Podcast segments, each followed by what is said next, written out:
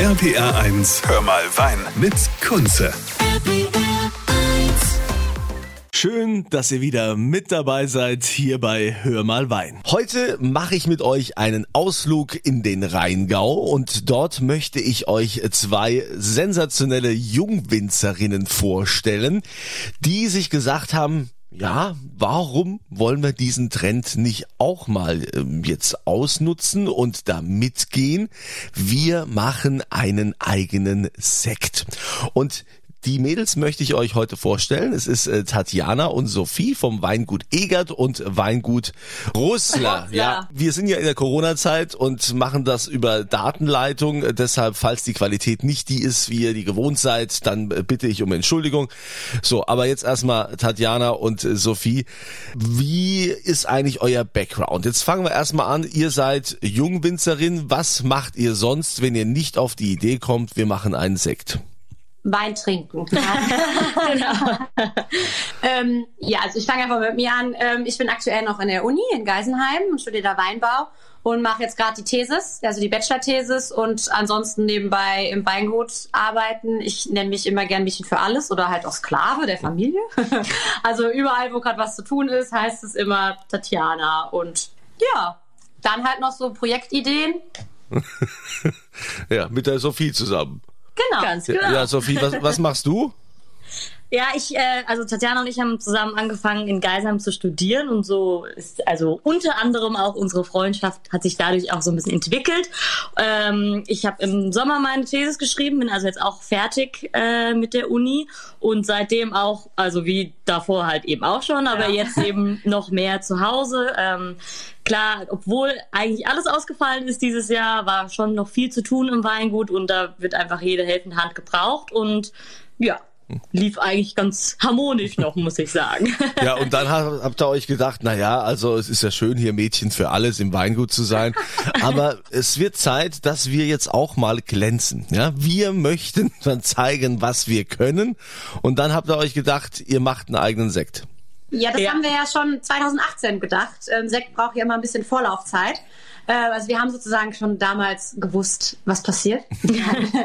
und äh, ja, wir haben eigentlich immer mal so im Hirn rumgespinst, dass wir sagen, boah, lassen wir irgendwas zusammen machen. Und dann war auch klar, es wird ein Sekt, weil wir das gern trinken und das ist halt nochmal so ein anderer gesellschaftlicher Punkt und hebt uns auch noch von den Weingütern ab. Von daheim jetzt und dann, ja. Das heißt ja. denn, weil ihr das gern trinkt, äh, trinkt ihr lieber Sekt als Wein? Mm, ja. Sophia, ich trinke beides gerne, aber gern abwechselnd.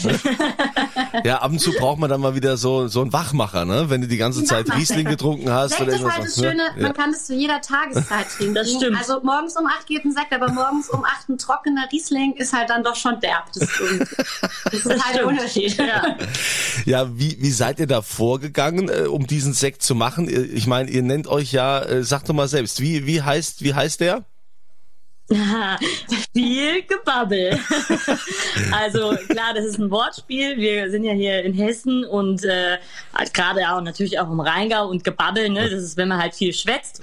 Und äh, eben auch Bubble, der wird auch mit U geschrieben, wie eben die Bubbles, also die Blasen, die von der Kohlensäure im Sekt. Und das ist so ein kleines Wortspiel von uns. Ähm, da waren wir uns auch schnell einig um ja. den Namen. Also eigentlich stand der Name vor dem Projekt. ähm, und dann äh, haben wir überlegt, ja, wo wollen wir den versekten lassen? Also wir hatten ähm, beide schon einen Grundwein zu Hause. Mein Wein war eine, ist durch eine Spontangärung äh, ja, vergoren und Tatjanas Wein hat meine Maischestandzeit. Also ich habe im Weingut selber auch schon einige Weine und das war sozusagen ein Grundwein von einem der Rieslinge, um die ich mich immer so kümmere. Und dadurch genau. haben wir dann halt unser Cuvée gemacht, also ein Riesling-Cuvée aus zwei Weinen und ähm, ja, dann haben wir überlegt, ähm, wo wir den versekten lassen wollen. Da zu der Zeit haben wir noch studiert und da hatten wir auch so ein paar Winzerkollegen aus der Pfalz und dann haben wir gesagt, ja, dann möchten wir gerne zu denen gehen. Die haben eine große Sektkellerei und äh, dann war das eigentlich schnell klar. Ja. Dann wurde er auch angeliefert. Mhm. Daraus haben wir natürlich ein Highlight gemacht. Wir sind ja nicht einfach nur den Sektgrundwein weggefahren, sondern waren dann in Speyer, haben uns auf die Altstadt angeguckt, wollen was essen, trinken, ja. haben Schnaps getrunken mittags ja. um zwei. Ja. Saumagen, glaube ich sogar. Ja, genau. Und äh, ja, wie läuft denn so, wie läuft denn sowas ab, wenn ihr den, wenn ihr den wegfahrt? Wird er dann in so einem Tankwagen oder so äh, da, dahin gefahren oder wie, wie läuft das?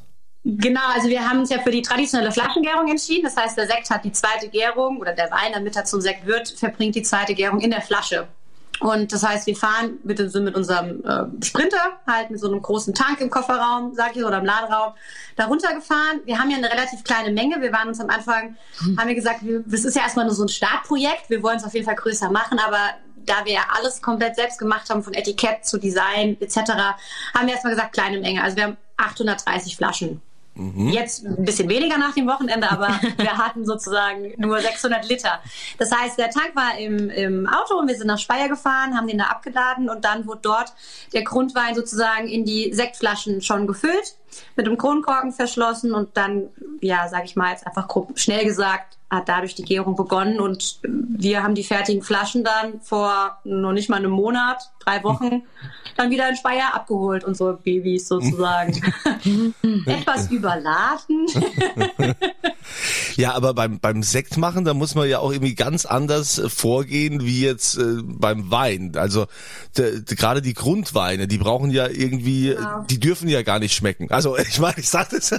jetzt, jetzt mal so. Ja, das klingt so böse, aber ja, also ist es. Der, ja.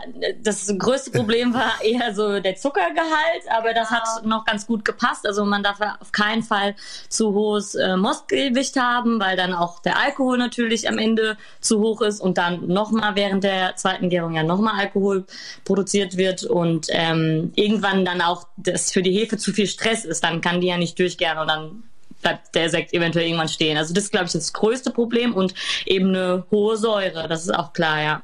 Ja, und das, äh, das, das braucht man dann ja quasi, dass, dass dieser Prozess äh, losgeht. Deshalb darf der auch nicht so fertig äh, schmecken, so ein Grundwein, wie jetzt andere Weine, die man halt einfach dann so trinkt.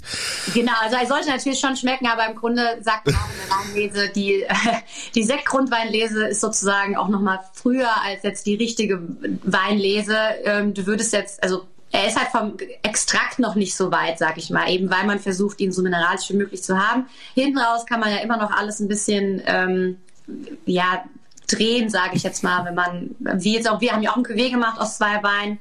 Da hat es jetzt gepasst, es war wirklich 50-50, dass es einfach geschmeckt hat, aber es war auch Glück. Ja. ähm, das ist natürlich nicht immer so, aber damit kann man nochmal spielen. Okay, also am Ende dann ein bisschen Maggi rein und gut ist. Ja, genau. ja, wie war, wie war denn dann so der Moment, als ihr dann eure äh, erste eigene Sektcharge da abgeholt habt und habt die, die Flasche da aufgemacht? Ähm, das war ja mit Sicherheit total spannend.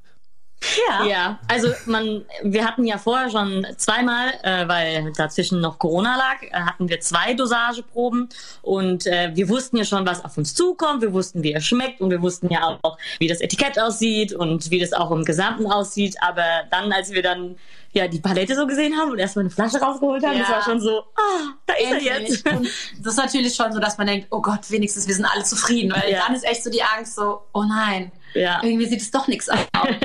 ja, also Tatjana ist auch heimgefahren und ich habe den ganzen Weg nach Hause nur die Flasche angeguckt. Ja, wir haben eigentlich nur die Flaschen angeguckt. Ja. Ich bin noch echt langsam gefahren, ich habe die Flasche auch angeguckt.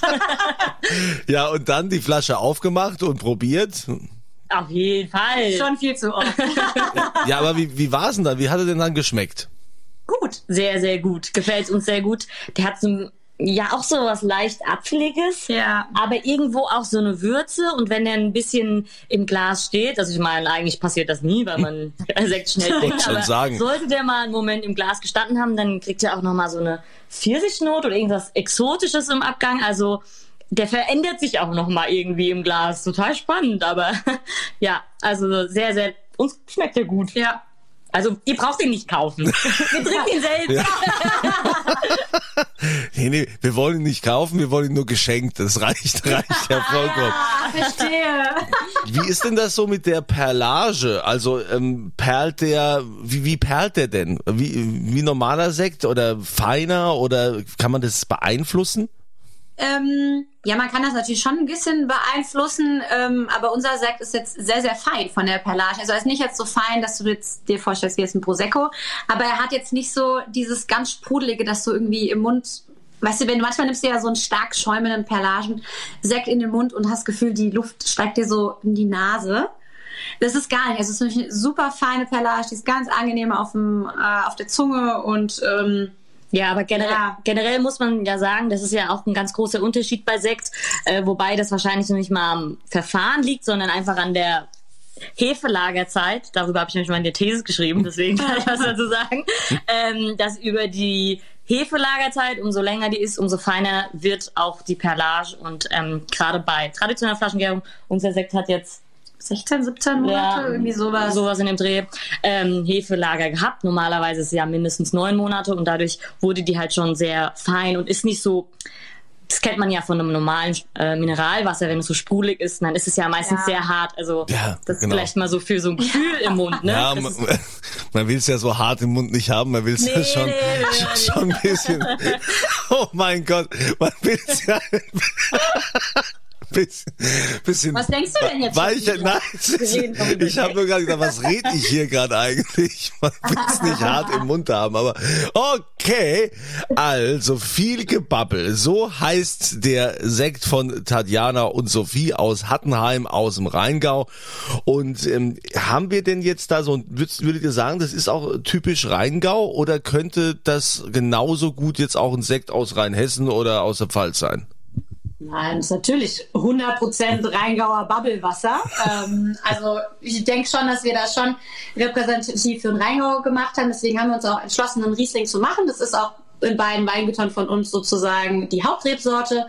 Und ähm, ja, auch das, was wir am liebsten trinken und passt auch zum Rheingau, steht auch für den Rheingau. Ähm, ja, das ist der Punkt.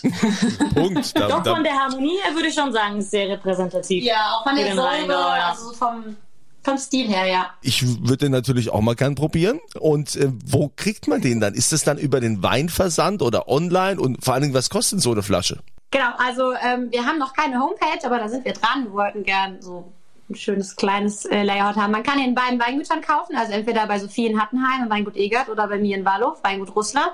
Ähm, oder uns einfach anschreiben. Wir haben ja auch einen ähm, Instagram-Kanal, viel.gebabbel. ähm, und da einfach eine Nachricht schreiben oder auch einfach ähm, eine E-Mail, die steht auch in der Kontaktanzeige. Äh, Kontaktanzeige. Wir haben es verstanden. Auf der Instagram-Seite. genau. Ja. Und 12,80 Euro kostet unser Fehlgebabbel. Ja, finde ich einen fairen Preis. 12,80 Euro ist doch also für einen Sekt, also da kann man doch mal, da, da kann man doch mal eine Kiste kaufen. okay.